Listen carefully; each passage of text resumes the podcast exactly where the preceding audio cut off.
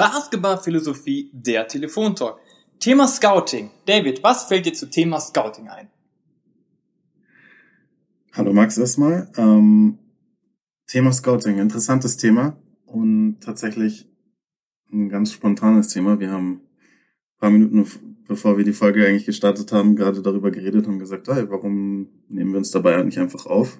Äh, und worüber oder warum wir über das Thema Scouting gesprochen haben, ist, ähm, weil es für mich ein super spannender Bereich ist. Und da muss man erstmal äh, ein bisschen klarstellen.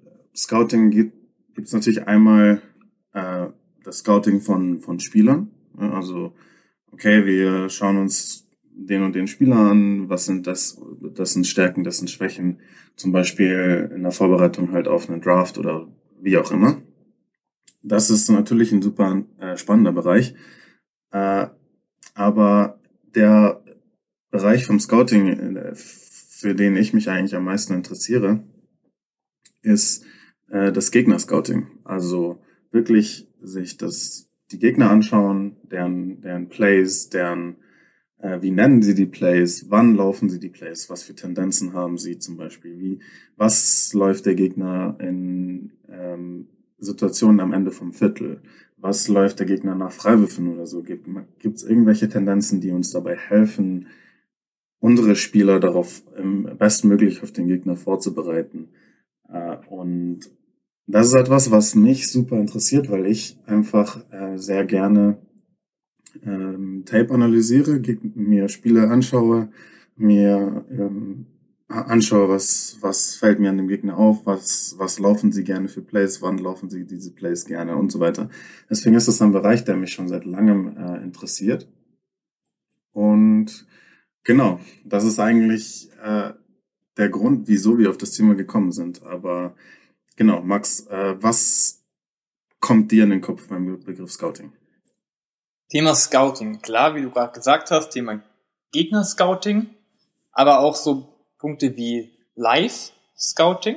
Ja, also wenn man das Scouting, den, das Thema Scouting oder den Begriff Scouting weiter auslegen, natürlich auch Live-Scouting, also was macht der Gegner wann, nicht nur über Videotapes, sondern wirklich zu schauen, ich jetzt zum Beispiel als Coach in der Seitenlinie, was macht, macht der gegnerische Verein, in welcher Situation, wann, warum.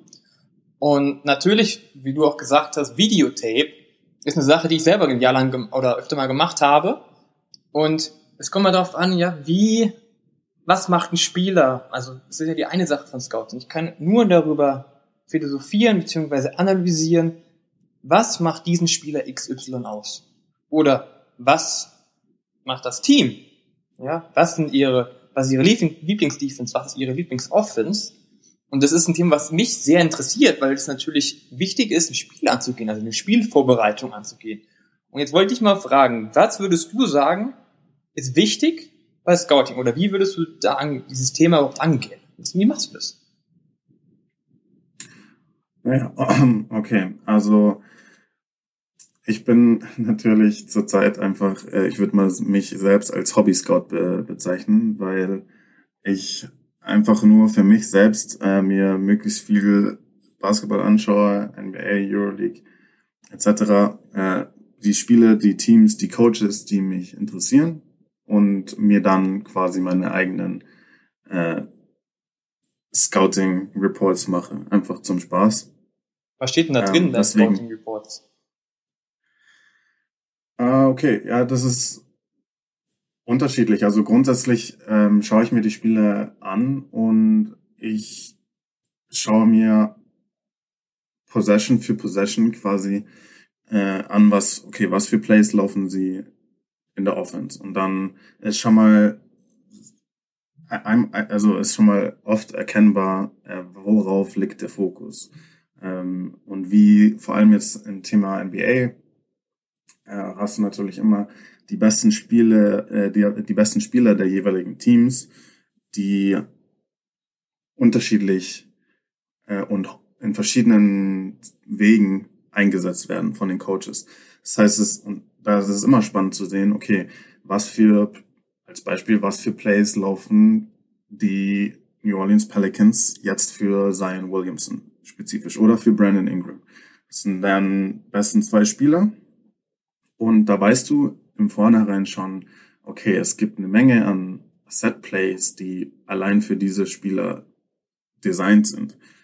Äh, das ist also quasi schon mal was, was sehr interessant ist, weil das ist eigentlich ja der, der Hauptpunkt äh, in der Gegnervorbereitung. Wie, wie wollen wir das angehen? Wie wollen wir die, die besten Spieler des Gegners verteidigen und so weiter? Und man kann ja so eine Strategie nur entwickeln, wenn man auch versteht, was diese Spieler in dem System überhaupt machen und in welchen Situationen dich der Gegner bringen wird defensiv.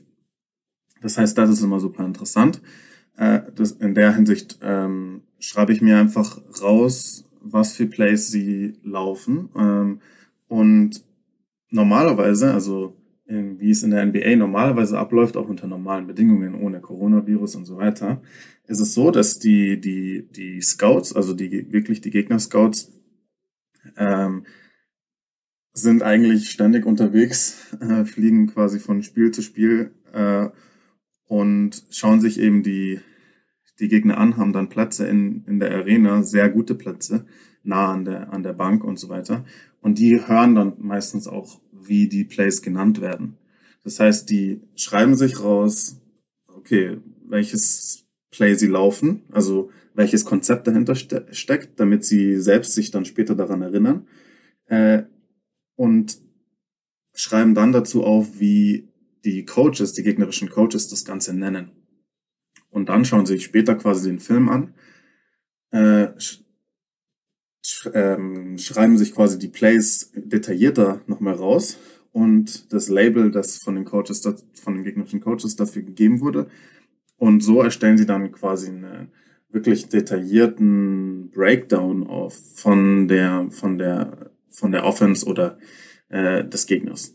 Uh, defensiv ist das Ganze natürlich ähm, ein bisschen anders, weil da halt meistens eher eine grundsätzliche Strategie dahinter steckt. Okay, wie verteidigen Sie Ballscreens und wie verteidigen Sie die und die Situation, wie, wie wollen Sie helfen und so weiter. Das sind dann eher so generelle Tendenzen, die man da natürlich sich ähm, aufschreibt. Aber in Sachen Offense ist es dann wirklich sehr detailliert in, in die Sets geht es dann rein. Und okay, das ist das sind quasi die Profis in der NBA. Äh, und ich für mich selbst mache es halt einfach äh, so, dass ich mir halt die Plays, die mich interessieren, äh, rausschreibe. Und ich schreibe mir die halt so raus, dass ich habe halt eine die Terminology sozusagen, die ich gelernt habe äh, in der Zeit, in der ich mich eben weiterentwickelt habe und in der ich anderen äh, von anderen ähm, Analysten und so weiter gelernt habe, die, äh, die Terminologie, die ich davon gelernt habe, die verwende ich auch jetzt, weil das die Konzepte, die ich sehe, die Begriffe, wie ich, wie nenne ich das Ganze und so, das sind halt die, wie ich sie gelernt habe. Es gibt andere, die kennen äh, dieselben Konzepte unter einem anderen Namen, aber ich benutze dann eben diese Terminologie und schreibe mir dann die Plays raus und dann, wenn ich das Ganze dann später lese, ohne dass ich das Play sehe, kann ich, kann ich im Kopf mir durchgehen, ah, okay, so lief das Ganze, weil ich mir wirklich Stück für Stück das Play zusammenfasse, äh, wie, das, wie das Ganze aufgebaut ist und welche Konzepte dahinter stecken. Das ist mein Ansatz dahinter. Wie kann man sich das vorstellen? Also, wenn du jetzt praktisch den Play anschaust und jetzt zusammenschreibst und sagen wir mal so jetzt mal ganz wirklich praktisch gesehen, hast du ein Blatt Papier, wo du es aufzeichnest oder machst du es im Kopf und schreibst dann nur Stichpunkte auf? Wie machst du das genau? Also wie, wie sagst du, geht für dich gutes Scouting, so dass du dir eben die Sachen oder die Inhalte, die Schwerpunkte merken kannst. Ja, das Ganze das geht natürlich bei mir sehr nach Lust und Laune, weil ich es natürlich nur für mich selbst zum Spaß mache. Äh, wenn zum Beispiel jetzt läuft gerade die NBA Preseason, äh, da habe ich mir jetzt schon einige Teams angeschaut, die mich interessiert haben. Aber da habe ich das Ganze für mich einfach nur äh, quasi live im Kopf gemacht. Also ich habe mir quasi das Spiel angeschaut und dann äh, zurück und vorgespult und im Kopf mir quasi überlegt, ah, wie würde ich das nennen, wie würde ich das nennen, ah, das verwenden sie, ah, jetzt sehen wir die weitere Progression von dem Play weil, und so weiter. So, um die Ideen von den Coaches mir rauszukristallisieren, aber das war einfach nur quasi für mich jetzt, um eine bessere Idee zu bekommen, okay, was äh, läuft dieses Team, was läuft dieses Team für, für Plays und so weiter. Aber das ist quasi, da habe ich mir nichts aufgeschrieben, da habe ich keine äh, richtigen Reports gemacht oder so. Aber in den Playoffs, äh, in den Playoffs zum Beispiel letzte Saison, äh, da habe ich mich wirklich äh, mehr hingesetzt und habe mir auch äh, die Sachen aufgeschrieben. Und wie kann man sich das vorstellen? Ähm, also wie gesagt, ich kenne nur meine Art und Weise. Ich mach, ich habe das einfach für mich selbst gemacht. Ich weiß nicht, wie es die Profis im Detail machen und so. Aber wie ich es gemacht habe, ist zum Beispiel ist halt okay. Ich schaue mir zum Beispiel Transition. Ich äh, ich unterteile dann das Ganze. Ne? Äh, und das eine ist zum Beispiel Transition Offense. Was laufen die Boston Celtics in Transition Offense? Und dann sehe ich zum Beispiel äh, in einer Possession, dass sie ähm, einen Play aus ihrer 21 Series laufen. Und dann, okay, dann habe ich schon mal, schreibe ich mir, das, das erkennt man sozusagen allein, wie das Setup ist. Okay, also das, das heißt, das erste ist 21. Dann weiß ich schon mal, okay, ich befinde mich quasi in der 21 Series. Okay, dann welches Play aus der 21 Series quasi? Das ist dann das nächste. Und dann schaue ich mir quasi an, okay, was laufen sie dann genau? Dann sehe ich zum Beispiel, okay, äh, der, äh, also 21 ist ja, wenn ein, der eine Guard äh, ein, quasi ein Step-Up-Screen stellt für den anderen Guard mit Ball und dann ein ähm, Flare-Cut läuft nach oben äh, in, zur Mitte des, des Parketts und einen Flare-Screen vom Trailer bekommt.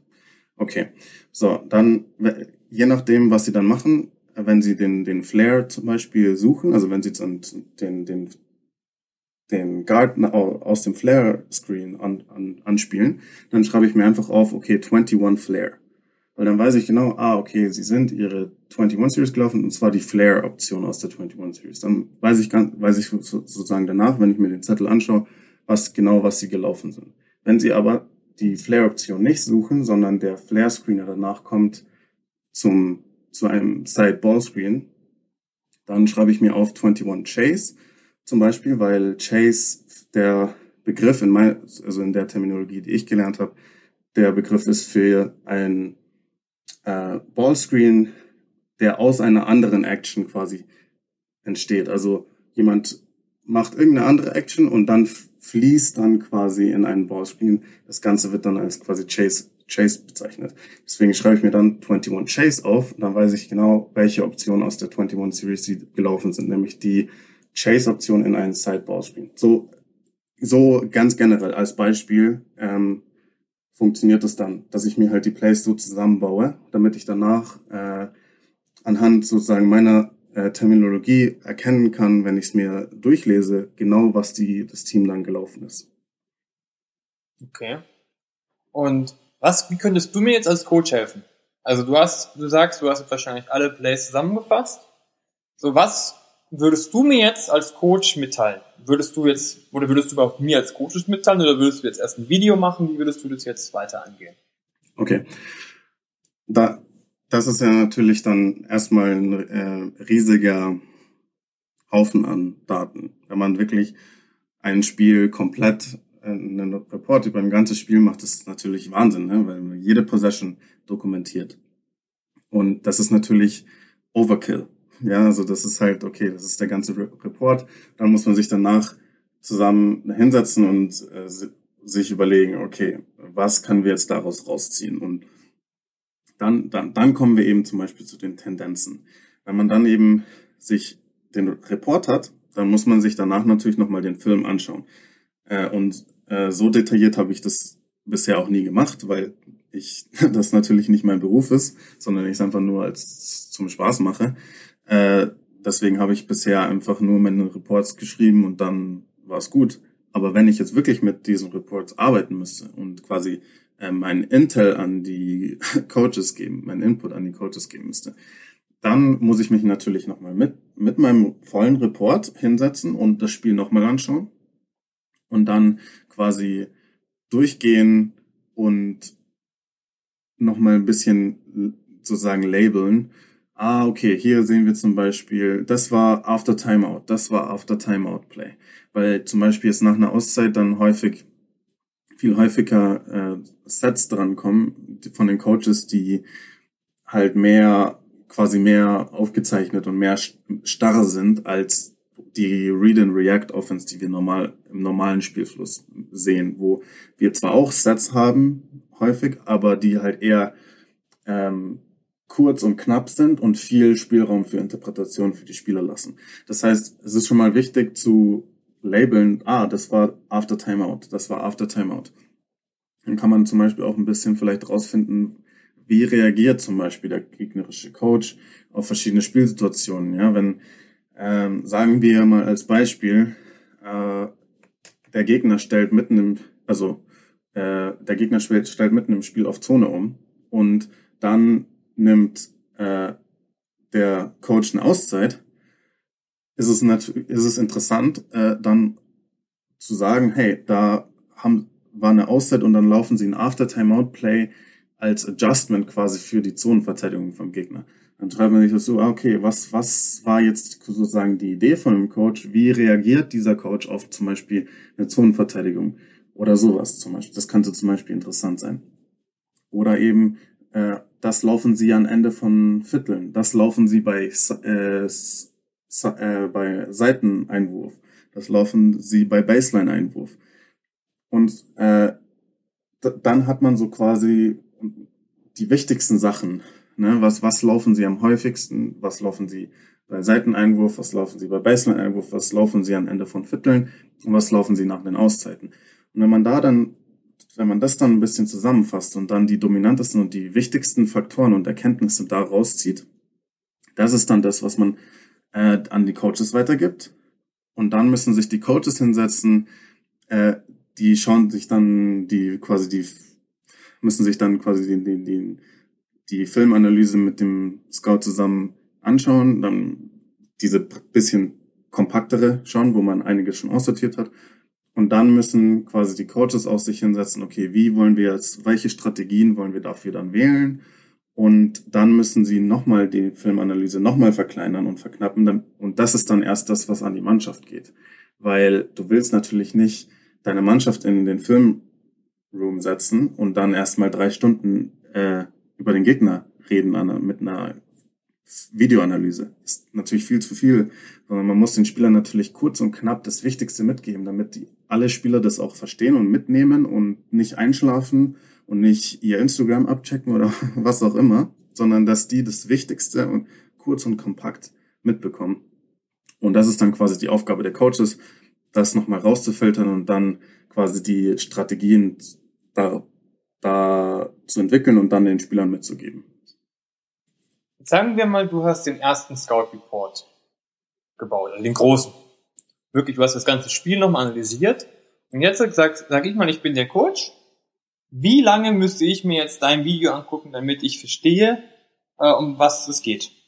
Was die wichtigsten Punkte sind. Also, dass ich nicht schon die Version für die Spieler habe, sondern wie lange ist so ein Scouting Report, dass ich sagen kann, okay, mir sind die Sachen klar, ich kann jetzt, ich, mir ist es klar, ich, ich sehe die Hintergründe, ich verstehe, warum was passiert und jetzt kann ich ausfinden, okay, nehmen die drei, wir minimieren es am besten auf Viertel, damit ich dann maximal zehn Minuten das den Spielern geben kann, weil länger ja. ist nämlich einfach vorbei, dann schlafen sie auch.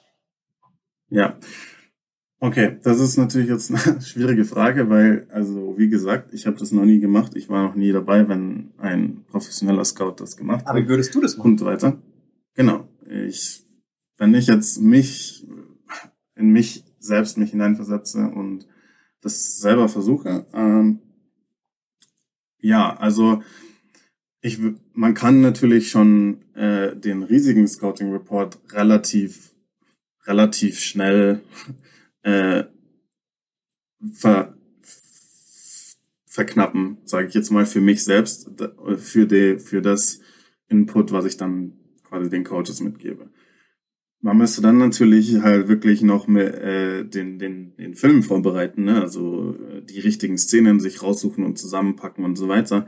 Da habe ich zum Beispiel jetzt keine Erfahrung darin. Äh, da gibt es bestimmt einige super hilfreiche Programme, die einem, die einem das äh, vereinfachen Ja, zum Beispiel. so, aber darüber kann ich bei nichts sagen. Apple gibt's als Version.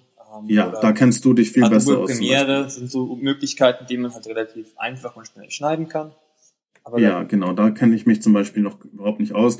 Das, das äh, ist dann, das ist dann was, wo, wo ich nicht so viel drüber sagen kann. Äh, aber wenn man darin Übung hat, geht es bestimmt auch.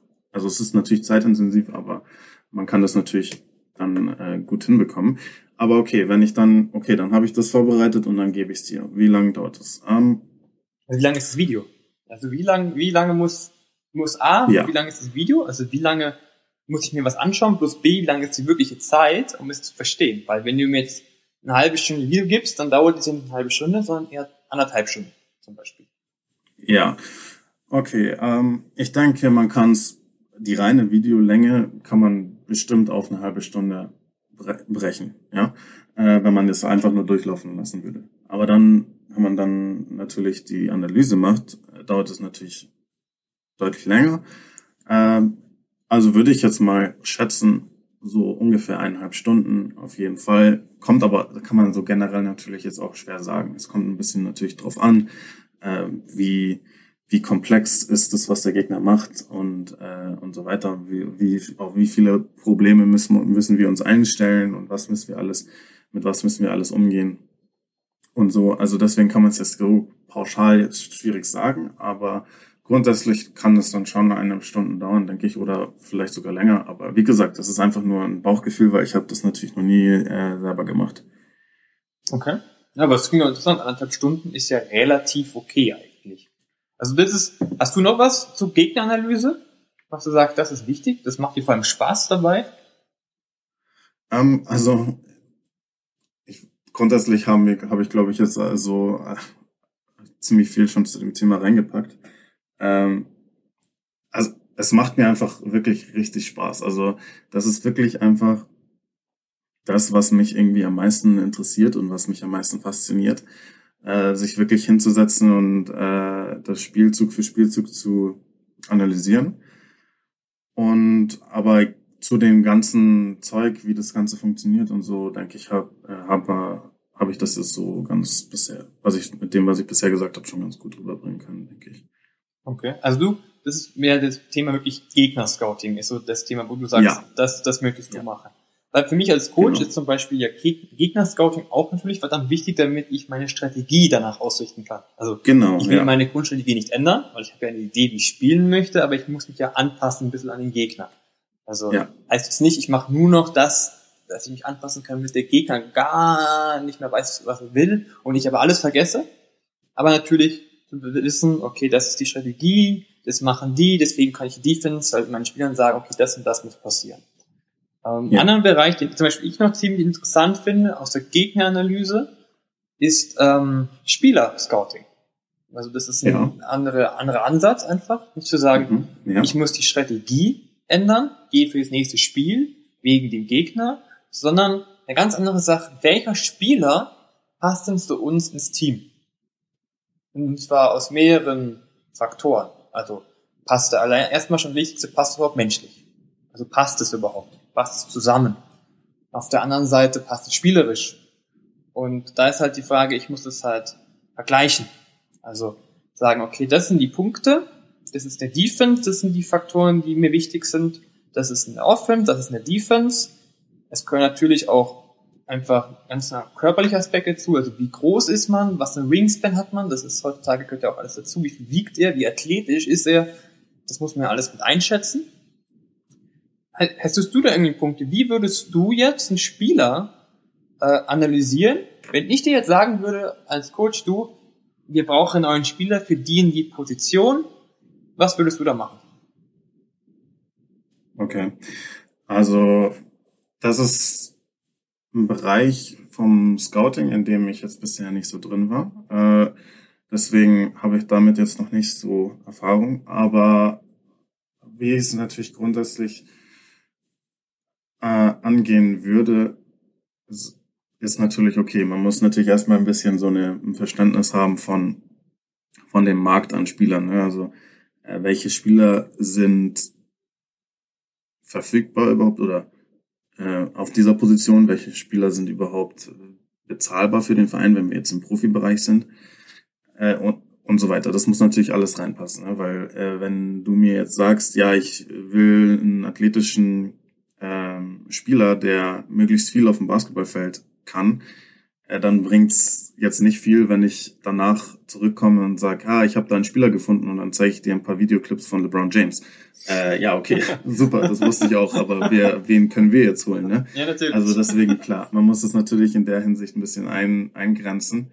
Äh, und wenn man dann eben diesen Pool an, an Spielern hat, die in Frage kämen oder die man interessant findet und so, dann würde ich mich halt einfach hinsetzen und einfach möglichst viele Spiele von allen Spielern anschauen ne? und, und wirklich in Detail analysieren, okay, äh, was können die Spieler, äh, was können die Spieler offensiv, was können die Spieler defensiv, was sind Schwächen offensiv, was sind Schwächen defensiv, wie wurden die Spieler eingesetzt im, in, innerhalb des Systems, in dem sie gespielt haben, sowohl offensiv als auch defensiv, äh, hat das System quasi diesen, den, die Stärken des Spielers hervorgehoben und Schwächen versteckt, hat das System, das, in dem sie gespielt haben, vielleicht äh, Stärken äh, versteckt und Schwächen hervorgehoben, so dass man ein bisschen eine Idee hat, was machen diese, was haben diese Spieler geleistet in ihren vorherigen Stationen äh, oder insbesondere natürlich in der letzten Station, in der sie waren.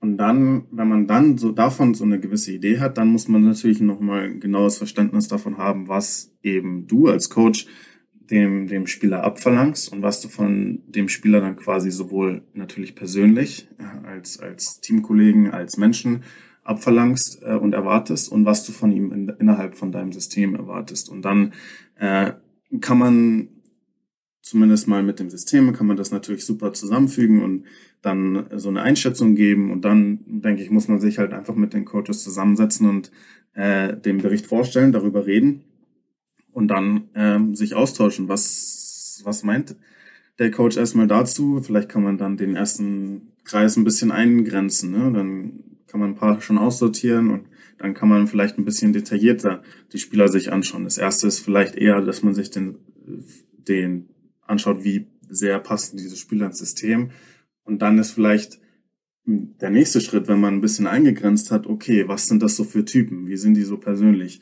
Hm, passen die ins Teamgefüge? Wie sind die für die Teamchemie etc.?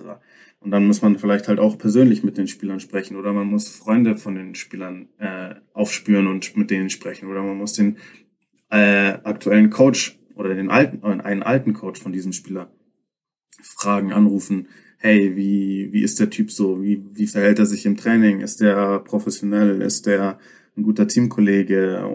Und, so weiter und so fort. Ich denke, so wäre jetzt so der, die Schritte, wie ich mir das Ganze, diesen Prozess vorstelle.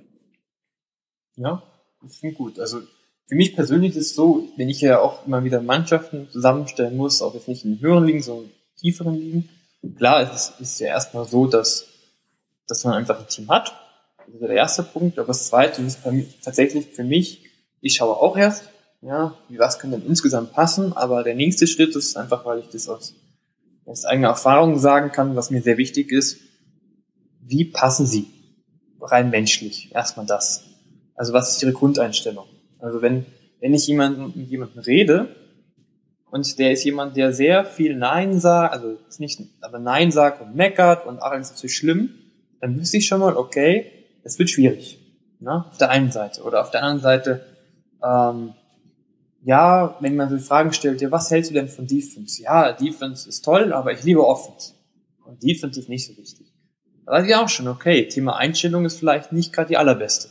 Weil man sagt, ja, also Offense heißt ja, ich kann Punkte. Ne? Also ich bin derjenige, der Stats hat, der gut ist. Und defensiv ist ja eher so eine Art Teamarbeit. Das wäre zum Beispiel der nächste Schritt zu sagen, okay, mhm, Einstellung ja, nein. Wie passt es zum Team? Ähm, dann nächster Punkt als Spieler. Wie, was stellt er sich vor? Also was stellt er sich vor in dem Team? Was stellt er sich vor, selber, sich selber zu entwickeln? Also wie will er sich entwickeln? Also es geht auch um Ziele irgendwo. Das, darum müssen wir dich mal eine eigene Folge machen. Was sind überhaupt Ziele von Spielern? Wir reden immer ja über auch die Strategien und was ist dahinter, aber an sich geht es ja auch um die Spieler. Wir wollen als Coach, und ich möchte als Coach die Spieler ja besser machen. Das ist die nächste Frage. Also wie, was machen Sie gern? Und ich weiß nicht, ob du jetzt sagst, es gehört auch ins Scouting rein, aber einfach mal ihn zu fragen, was er insgesamt gerne macht. Also jetzt nicht nur rein basketballerisch, sondern was ist etwas, was ihn interessiert? Also außerhalb ja. von Basketball. Wie, was ist er für eine Persönlichkeit? Was möchte er gern tun? Warum tut er etwas gerne? Dass man einfach mehr über diese Person erfährt. Das ist so der Punkt, was mir noch einfällt bei Thema Scouting, wenn ich über neue Spieler nachdenke. ja, ganz genau. Ja, äh, das war auch genau das, was ich auch anschneiden wollte mit, mit dem ganzen Prozess dann persönlich äh, über die Persönlichkeit der Spieler nachzuhaken und so weiter.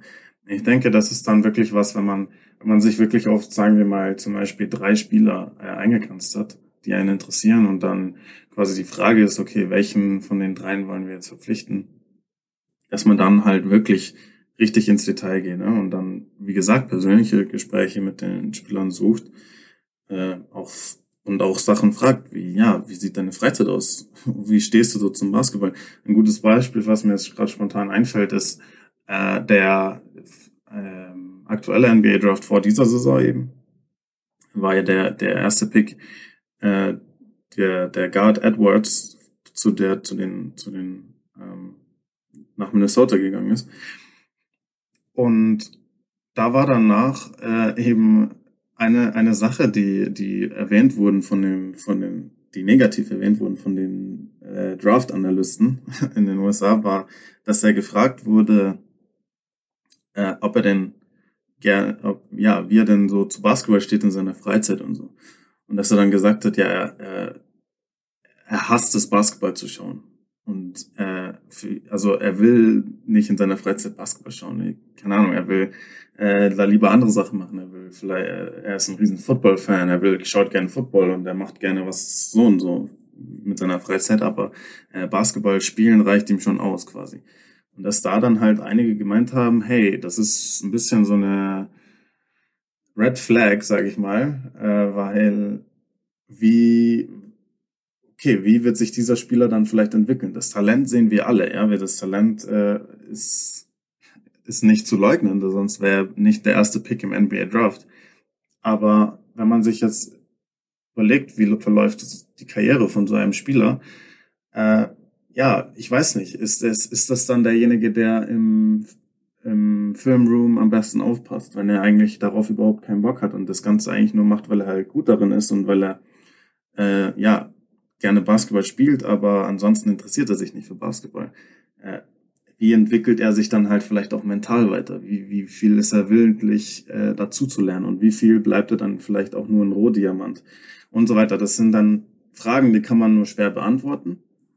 Äh, und man könnte zum Beispiel auch positive Seiten finden daran, dass er sagt, hm, nee, äh, ich schaue nicht so gern Basketball, weil man dann vielleicht sagt, hey, der, der Typ hat verschiedene, viele verschiedene Interessen, der ist bestimmt, er ist eine super äh, interessante Persönlichkeit, der versteht sich bestimmt super gut mit seinen Teamkollegen etc. Äh, es kann auch positiv sein, ja, aber es kann, wie gesagt, auch äh, sein, dass es halt zum Beispiel ein Grund dafür ist, dass er vielleicht sich spät dass er vielleicht später nicht die Entwicklung nimmt, wie sich einige erhofft haben. Das ist zum Beispiel jetzt ein, ein Beispiel, was wirklich jetzt eine rein persönliche Frage war über die Freizeit eines Spielers, die laut der Meinung von vielen Draft-Experten einen, einen Einfluss auf seine Karriere haben könnte. Äh, das, das, denke ich, passt ganz gut rein, so in dieses Thema, was du auch angesprochen hast. Also du würdest auch sagen, dass einfach die Persönlichkeit an sich, also was einen interessiert, jetzt nicht rein professionell Basketball, ein sehr, sehr wichtiger Part ist, ein Thema Scouting, oder nicht? Also mehr Ganz, ja, Scouting genau. Und, also genau, also ich, ja, äh, und es geht, und ich glaube, es ging darum jetzt auch gar nicht so, okay, ähm, wie viel ähm, lernst du quasi über Basketball in deiner Freizeit? Wie viel, wie viel Tape analysierst du in deiner Freizeit und so weiter? Das war nicht, glaube auch nicht die Frage, sondern sagen wir mal, die Saison von äh, Minnesota ist vorbei und er sitzt zu Hause, während gerade die NBA Finals sind, schaust du dann die NBA Finals oder was machst du dann? Und Edwards war dann eben, wäre dann eben ein Spieler, der sagt, nee, ich, hab, ich schaue mir die Finals nicht an. So, und mach lieber was anderes, ja. Und das kann, ist vollkommen legitim. Ich glaube, es gibt viele Spieler, die äh, keine keine Lust haben, sich die NBA Playoffs anzuschauen, nachdem ihre Saison vorbei ist und so weiter.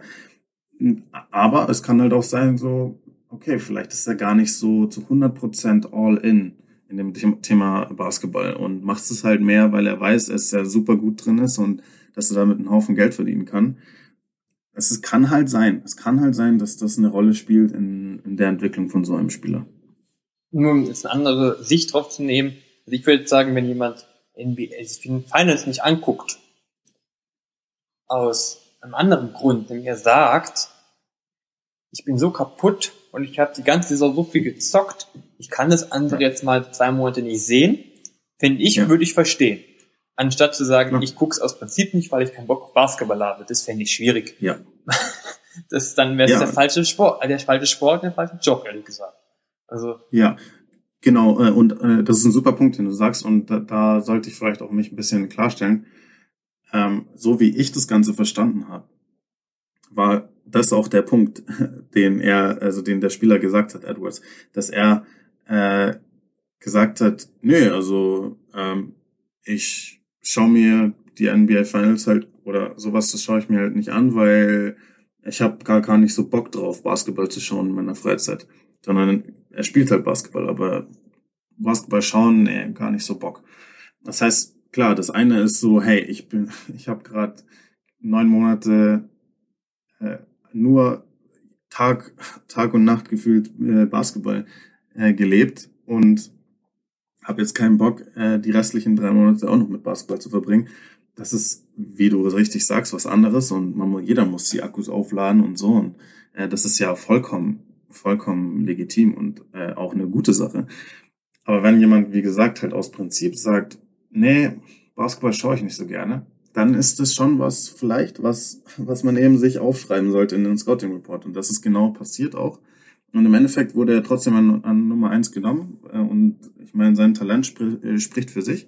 Und ähm, es kann sein, dass das überhaupt keinen Einfluss nimmt. Und es kann sein, dass es Einfluss nimmt. Das ist das, was man, das Spannende, was man jetzt dann verfolgen kann.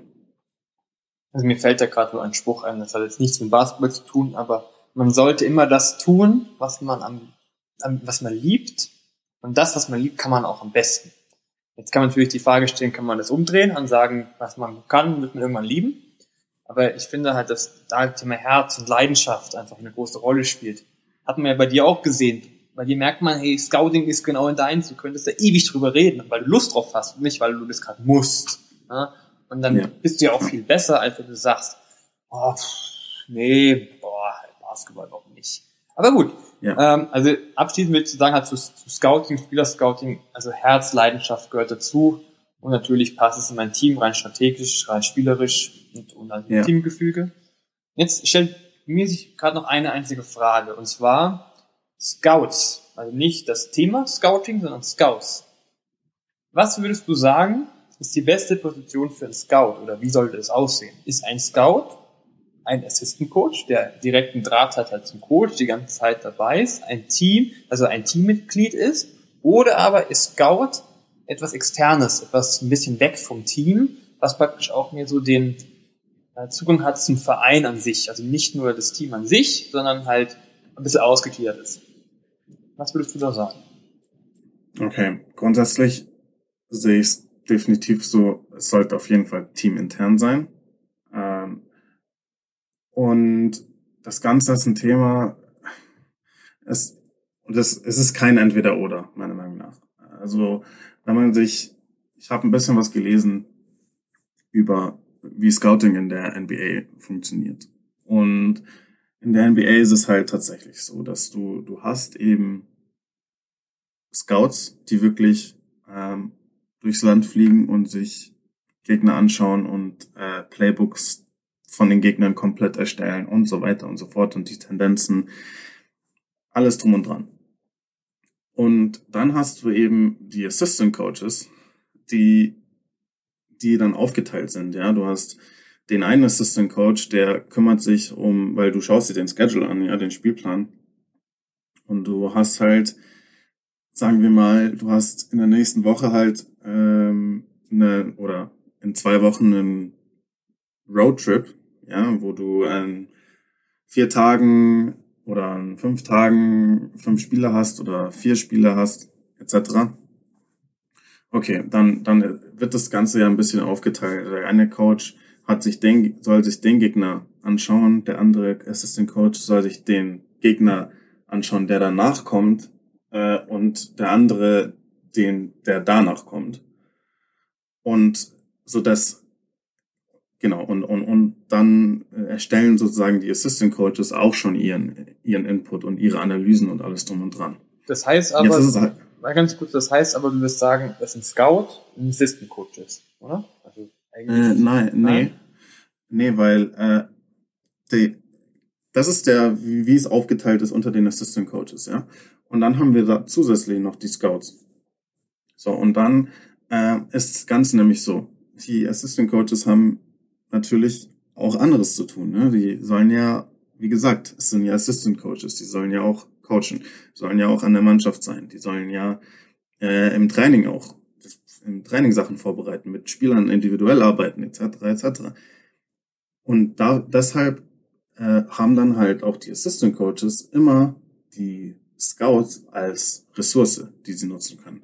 Die können Fragen stellen. Hey, was hast denn du noch zu diesem Coach und so weiter. Ich schaue mir gerade auch Tape an über den und den Gegner. Was hast denn du da noch so an, an zusätzlichen Infos und was kannst du mir denn darüber sagen? Weil ich habe mir gerade jetzt das und das angeschaut und äh, mir, mir ist das und das aufgefallen. Ja, äh, du hast da ein größeres, kannst hast da einen größeren Input was kannst du mir noch dazu sagen? Und das nehmen sie vielleicht dann in ihre Report auf und so weiter. Also das Ganze geht dann halt ein bisschen Hand in Hand und quasi die Scouts sorgen mit ihrem Hauptberuf quasi dafür, dass die, ähm, dass den Assistant Coaches die Gegnervorbereitung sehr, sehr viel leichter fällt und damit das Ganze, dieser Prozess super effizient ablaufen kann. Äh, und weil, weil, weil ja natürlich die Zeit knapp ist und die Assistant Coaches schauen sich halt, okay, die schauen sich die letzten drei Spiele an von den, von dem, von dem nächsten Gegner. Okay. So, das eine ist dann eben die, das aus den letzten drei Spielen und da kann man super viel, natürlich super viele, super wichtige Sachen mitnehmen.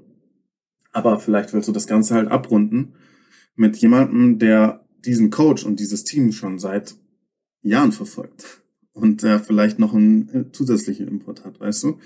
Äh, und das, so ist das Ganze in der NBA. Ja, und, und da ist natürlich die, sind natürlich die Ressourcen viel, viel größer. Äh, ich glaube, also mein ak aktueller Wissensstand, äh, aber ich weiß es nicht, wie es im Detail läuft, aber mein aktueller Wissensstand ist, dass in Europa, auf dem höchsten Niveau in Europa, das Ganze schon so funktioniert, dass, dass äh, die Gegnervorbereitung und so äh, nur Aufgabe der Assistant Coaches ist. Und die halt dann wirklich äh, mit, mit Filmanalysen und bla bla bla das alles äh, lösen alleine. Äh, und es nicht eben diese extra, extra, extra Scouts gibt, die das nur, nur das machen. Äh, und das ist halt die Frage, inwiefern entwickelt sich vielleicht das Spiel in Europa noch, noch weiter und inwiefern wächst das Spiel in Europa noch weiter, dass es sich vielleicht irgendwann lohnt, dass sogar äh, feste Scouts in der Hinsicht bei Teams arbeiten. Aber vielleicht gibt es das auch schon in Europa. Ich weiß das nicht als Fakt. Ich weiß es nicht als Fakt. Ich weiß nicht, ob du dazu was weißt, aber. Nee, ähm, tatsächlich nicht. Die Frage, die ich mir gerade stelle, ist, also du hast praktisch eine Reihenfolge gerade aufgebaut nach der Hierarchie, sagen wir jetzt mal, also zu Gegneranalyse zum Beispiel oder Scouting. Wir haben den Scout, ja. dann haben wir an sich die Zwischenstelle Assistant Coach und dann ja. haben wir den Coach. Oder? Genau. Das heißt der Head Coach also, kommt als letztes. Der Head Coach der redet aber gar nicht im Scout an sich. Ach so, naja, doch, also klar, ich meine, oder ich weiß es nicht. ich mein, Nein, wie würdest du dir das jetzt äh, vorstellen, also nur wie du es gerade erklärt ja. hast? Wie würdest du ja, okay. dir das gedacht? Grundsätzlich denke ich schon, dass der Hauptkontakt äh, ist zwischen Assistant Coach und Scout, weil der Head Coach halt die ganzen anderen Aufgaben hat, um die er sich kümmern muss. Ja, der, und die Idee dahinter ist, dem Head Coach so viel wie möglich davon abzunehmen, damit er sich um die anderen Sachen kümmern kann. Und der Head Coach, die Idee ist quasi, okay, äh, die Scouts und die Assistant Coaches haben das alles schon gehandelt und der Head Coach kommt dann ins Meeting dazu, am Ende quasi, und kriegt die Informationen so komprimiert wie möglich. Äh, und dann wird sich zusammengesetzt und dann überlegen sich die Coaches zusammen. Und insbesondere entscheidet dann natürlich der Head Coach, okay, wie, wie gehen wir das jetzt strategisch an? wie wollen wir das Ganze verteidigen, bla, wie, was passen wir vielleicht offensiv an, etc. Und das ist dann das, was dann der Head Coach, der, der an die Mannschaft weitergibt. Oder der Assistant Coach kann dann natürlich auch die Filmsession leiten. Aber das ist quasi der Prozess von einem stundenlangen Tape zu einem zehnminütigen Tape, was dann an die Mannschaft weitergegeben wird.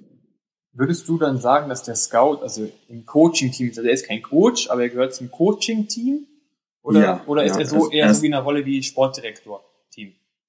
Naja, ähm, ich würde sagen, kein, keins von beiden. Also ich meine, er ist kein Coach äh, und er ist kein Sportdirektor, Manager in der Hinsicht äh, oder in, der, in dem Bereich. Eigentlich ist er halt einfach ein Scout ne? und er macht halt seinen Job. Okay, und sein Job ist halt am ehesten das, dass er halt äh, eine riesige Unterstützung für den Coaching-Staff ist. Aber er ist quasi nicht eine Unterstützung für den Coaching-Staff wie ein Assistant Coach, weil ein Assistant Coach halt auch coacht und der Scout coacht nicht.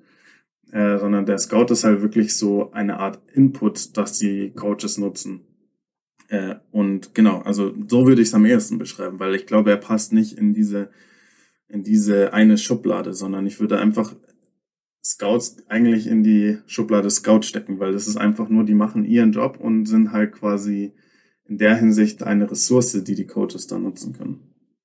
Okay, also ich habe mir jetzt so würde ich es beschreiben. Ja, richtig. Also ich habe hätte mir so vorgestellt, dass man jetzt sagt, ein Scout finde ich persönlich ist ja eine sehr sehr wichtige Aufgabe, also eine sehr sehr wichtige Aufgabe, weil es einfach ja. darum geht, was macht der Gegner und der Gegner ist halt immer die anderen 50 Prozent vom Spiel. Ja, ich bin das, das eine ja. Team und das andere Team macht was anderes. Ja, und das sollte ich am besten gut wissen. Und meine Hauptaufgabe als Coach ist aber, ich möchte mein Team vorbereiten und nicht das andere Team nur aus analysieren. Und dann sage ich jetzt persönlich, hey Scout, du bist verdammt wichtig, ich möchte dich in meinem Team haben. Also Team heißt, er ist in meinem ich nenne es mal Coaching-Team, auch wenn er jetzt kein Coach ist, aber er hat in diesem Team, was praktisch immer ja. zusammen ist. Also ich nenne jetzt mal einfach die mhm. Abteilung mhm. Coaching. Coaching plus ja. Stuff. Einfach, ja. was du ja vorher gesagt hast, die, die Coaches, äh, die Coaches reden untereinander über bestimmte Themen. Da finde ich das wahnsinnig wertvoll, wenn ein Scout dabei ist, also auch einfach im Team dazugehört, der einfach nach dem Input ja noch viel tiefer geben kann, als jetzt der Assistant Coach, der praktisch die, die Flüsterpost ja vom Scout bekommen hat. Also ist nicht ganz so schlimm, aber es ist ja, ja. trotzdem die abgespeckte Version. Das heißt, ja. der Scout, also der Assistant Coach kann nicht alles wissen, weil die Zeit dafür gar nicht hat. Und dann würde ich mir jetzt vorstellen sagen, der Scout ist bei mir im Team, aber natürlich ist seine Auf Hauptaufgabe das Scouting. Und jetzt könnte man sich ja vorstellen, dass der Scout trotzdem bei mir im Training ist. Ja? Du musst aber jetzt zum Beispiel, sag mal, du bist jetzt der Scout. Und ich sage, ich bin der Coach. Du bist mal bei mir im Training, wenn du gerade da bist, wenn du nicht unterwegs bist, weil du gerade andere Gegner analysierst und du bist mal hier, dass du auch mal Teil des Trainings bist. Aber gar nicht mal äh, als Coach, sondern wieder als Scout. Also tatsächlich Scouting intern. Also was machen wir richtig, was machen wir mhm. falsch? Das ist natürlich die Aufgabe von den Coaches an sich, aber die sind ja immer auch mit involviert. Immer. Also sie sind ja. im Kopf noch ein bisschen emotionaler und sie wollen genau die, die Sache gerade machen. Aber im Scout fällt ja, fällt ja viel mehr auf. Also, was da in der Mannschaft passiert, weil ja dein Auge, der genau dafür geschult ist, dass du dich auf Sachen konzentrierst, die andere gerade nicht sehen, weil das dein Hauptjob ist oder weil das deine Leidenschaft ist. Und dann könnte ja. ich auch mit dir mal reden und sagen, hey, was ist denn dir aufgefallen hat im Training? Auch mal wie du jetzt sagst, du hast halt als Scout, hast du auch die Aufgabe, das Verhalten des Trainers zu analysieren von dem Gegner. Warum nicht das eigene auch? Also praktisch, ja. warum, vielleicht baue ich ja gerade totale Kacke und du sagst mir, hey, du hast das jetzt drei, vier Mal gemacht und das andere mhm. ist nicht aufgefallen, aber dir fällt es auf und du siehst zum Beispiel eine andere Dynamik dahinter. Ja. Ja, das ist ein guter Punkt und natürlich macht es auch Sinn äh, und äh, ich sage auch überhaupt nicht, dass quasi ein Scout nicht äh, quasi teamintern auch eine wertvolle Rolle haben könnte.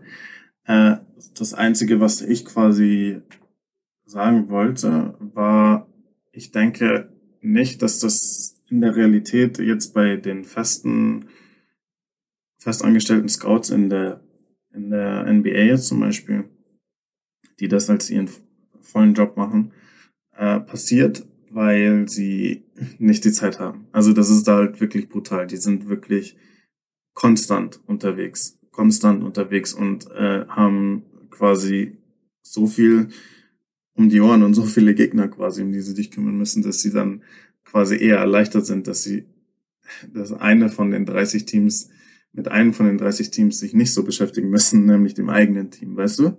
Also, aber ich, wenn, wenn die Ressource da wäre, also wenn, sagen wir mal, jetzt ein Team einen riesigen Staff an Scouts äh, bereitstellt und zur Verfügung hat und sich deswegen leisten kann, dass ein Scout zum Beispiel permanent für das eigene Team noch da, da ist und als Input für die Coaches noch da ist, dann wäre das auf jeden, könnten die auf jeden Fall einen wertvollen Beitrag leisten, da bin ich mir sicher. Ähm, aber ich denke einfach in der Realität ist es zurzeit zumindest noch nicht so verbreitet. Äh, aber das ist nur mein, mein Eindruck aus der Ferne natürlich, weil ich natürlich nicht in, dabei bin und nicht, ich nicht genau weiß, was tagtäglich in den, in den Organisationen vor sich geht. Okay. Ein Gedanke, der mir noch gerade kommt, ist halt der auch zu sagen, dass ein Scout eigentlich auch, wenn, wenn er die Zeit hat, also wenn man das mischt, ein super Coach ist, ohne dass er coacht. Also gerade eigentlich das, was wir gerade gesagt haben, nur dass er praktisch ja. halt mehr diese, ähm, diese Linie, dieses, dieses von oben drauf schon hat und gleichzeitig aber mit den Spielern reden darf. Also er coacht schon auch irgendwie, aber aus einer anderen Perspektive. Weißt du, also wieder mhm. halt derjenige, der das Video zeigt und die Infos erklärt. Und wenn du jetzt das gerade gemacht hast, dann einmal, du bist derjenige, der gerade das gegnerische Team gescoutet hat, gegen das wir übermorgen spielen. Mhm. Dann ist es ja viel wertvoller für die Spieler, wenn du das jetzt erklärst. Weil du kennst ja jeden Einzelheiten. Und du hast dir das die ganze Zeit zusammengebastelt. Oder, oder beziehungsweise das zusammengebastelt. Du hast die Informationen verglichen, du hast die Struktur eingebaut, du kennst allen jeden Hintergrund, du hast alles, ganze Hintergrundwissen, dann bist du doch derjenige, der den Spielern klar machen kann. Was passiert wann? Natürlich soll ich das als Coach, als Head Coach auch nochmal sagen, okay, darauf muss man wirklich achten, darauf und darauf. Ja, aber wenn du das jetzt auch in, in, als Scout machst, der, der diesen Überblick darüber hat, dann kannst du, glaube ich, das viel näher den Spielern klar machen, wenn du natürlich eine, eine gewisse Kommunikationsstärke hast, die muss natürlich dabei sein, weil Scouten heißt ja vor allem auch viel analysieren. Aber wenn du andererseits halt auch noch diese Fähigkeit hast, zu also gut zu kommunizieren, dann finde ich, wäre das eine optimale Mischung in die Gegnervorbereitung. Also dein Bereich wäre praktisch Gegner Scouting Schrägstrich Coaching.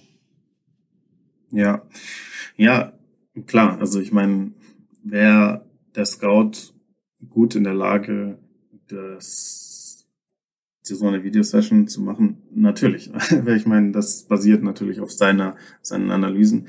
Äh, da, ich bin voll bei dir. Äh, und das ist wieder so ein bisschen dasselbe, was ich auch gerade gesagt habe.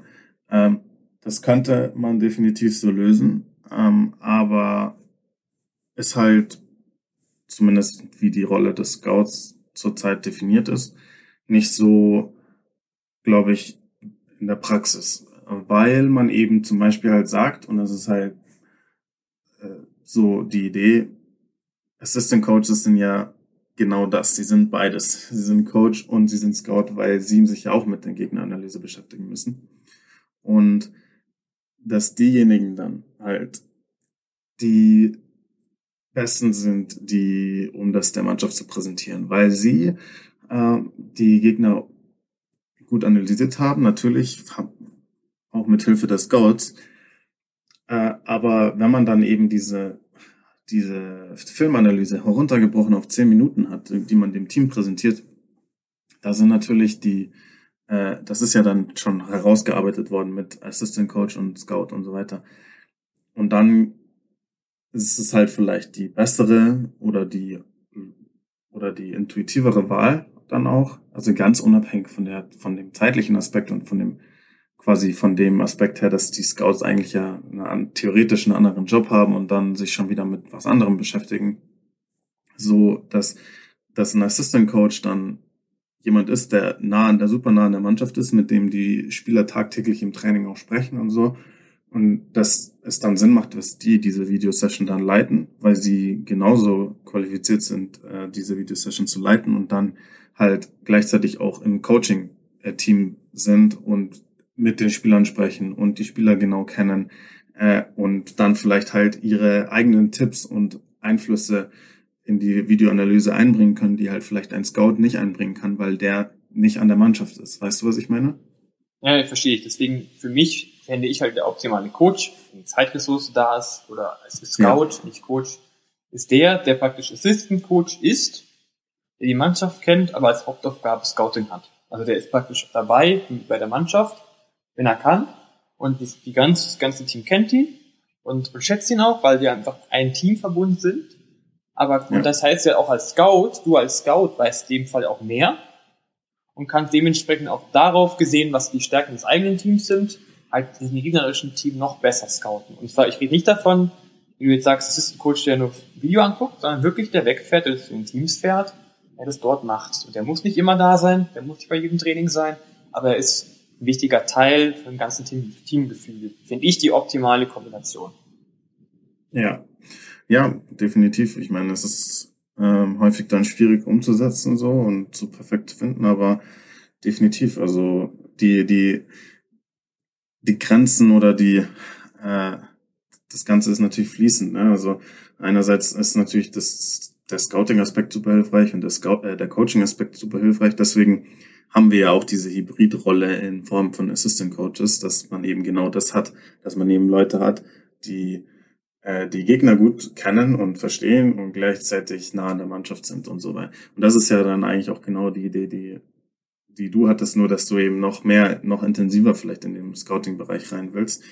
Äh, aber ja, also ich bin bei dir. Ich denke, das ist eine super wichtige, super wichtige Sache. Und ähm, ja, ich bin gespannt, wie das auch, wie das auch hier weitergeht. Ich weiß, ich weiß nicht, wie inwiefern sich dieser Scouting-Bereich hier entwickelt und äh, wie viel Potenzial da noch drin steckt und, und so. Äh, aber aktuell, wenn man jetzt vergleicht NBA und Europa, ist da in der Hinsicht, denke ich, noch große Unterschiede. Aber ja, es kann auch sein, dass sich das nicht, nicht ändern muss. Ich, weil ich, ich kann es einfach nicht beurteilen, weil ich natürlich nicht, nicht dabei bin. Ähm, deswegen ist das einfach was, was mich auch sehr interessiert und wo ich gerne auch mehr darüber lernen würde. Ähm, und ja, aber auf jeden Fall ein spannendes Thema. Das glaube ich auch auf jeden Fall. Das macht hier wieder angemerkt, dass es einfach wieder deine Leidenschaft ist. Wenn du jetzt mal zusammenfassend sagen würdest, die Top 3 nachfolgenden Aufgaben eines Scouts, also von, oder dass du, dass du mir als Coach hilfst. A, du bist Thema Gegneranalyse zu 10 Minuten Video. Was sind die Top 3 Schritte? Okay. Äh, der erste Schritt ist ein zu, zu erkennen, was, was macht der Gegner überhaupt. Also im ganz breiten Sinn. Äh, was läuft er hier für ein Play, was läuft er hier für ein Play, was läuft er hier für ein Play, was ist die Idee hinter dem Play, was ist hinter die, die Idee hinter dem Play, hinter dem Play und so weiter. Okay, dann hat man so eine ganz riesig breite Idee. Du bist aber vor Ort. Was in, oder? Oder wie, oder was? Du also ich meine jetzt, Ort wie, in, in der Arena, wo du es machst. Ach so, ja, äh, okay. Es, es fängt, also okay, es fängt in der Arena an, dass man sich natürlich Notizen macht, ne? Und dann mit den Notizen äh, hoffentlich viele Informationen, die man noch von den Seitenlinien mitnehmen konnte, wie zum Beispiel, wie diese Plays genannt werden und etc diese Notizen nehme ich dann und schaue den Gamefilm an und mache meinen großen Scouting Report und muss mal muss eben eine breite Idee haben von von dem, was der Gegner macht. Und dann kommt eben der entscheidende Schritt, das Ganze zu labeln und einzugrenzen und was ist besonders wichtig, was ist weniger wichtig, wo sind Tendenzen erkennbar und so weiter. Und wenn man das gemacht hat, dann ist auf jeden Fall, dann muss man das eben zusammenfassen, kompakt und an die Coaches weitergeben. In dem Fall erstmal eigentlich an die Assistant Coaches. Und dann vergleichen mit den, mit den Informationen, die die Assistant Coaches gleichzeitig gesammelt haben, in einem kurz, in einem, in, in einem, äh, zum Beispiel in einem knapperen Sample, weil der Scout ja dann zum Beispiel den Gegner sich, der, der Scout schaut sich zum Beispiel den Gegner an, ja, und dann spielen, spielt das Team erst in zwei Wochen gegen das Team, ja, und in der Zwischenzeit hat dieses Team, also dieser Gegner, schon drei andere Spiele gehabt. Da hat sich der Assistant Coach halt in die letzten Spiele angeschaut, während der Scout noch Input von, von davor hat. Das heißt, dann kommt man eben zusammen, äh, Assistant Coach und Scout und vergleicht quasi und fasst dann so die aktuellen Informationen aus den letzten Spielen zusammen mit Informationen, die man noch von davor angesammelt hat. Und dann hat man eben diese, diesen Report und da, dann ist eigentlich die Arbeit quasi von dem Scout äh, in dem Entwickeln von dem Gameplan eigentlich schon vorbei. Und dann ist das eigentlich eine Aufgabe der Coaches, dann der Assistant Coach muss dann im Coaches Meeting äh, äh, den, den, den Coaches, die anderen Coaches quasi briefen über den Gegner und dann setzen sich zusammen und überlegen, wie, wie wollen wir das strategisch lösen. Und dann geht eben der Schritt hin zur Mannschaft. Aber der, die Arbeit des Scouts ist dann eigentlich schon wieder quasi in der Hinsicht vorbei, äh, sondern und sein Scouting, seine Scouting-Aufgabe geht weiter und er ist quasi einfach nur das wandelnde Lexikon. Und wenn der nächste Assistant Coach was braucht, dann gibt er eben seinen Input. Vorbei ist ein gutes Stichwort. Guck mal auf die Uhr. Das sind schon wieder Hammerzeit. Ich ja. kann nur sagen, Scouting ist ein wahnsinnig interessantes Thema. Und wir werden, glaube ich, noch viel dazu in Zukunft reden und vor allem auch sehen. Und ich würde sagen, das war wieder eine, eine coole Folge. Danke dir, David. Ja, hat mir Spaß gemacht. Danke dir. Und ich sag mal so, bis zur nächsten Folge. Also dann. Bis zum nächsten Mal. Ciao.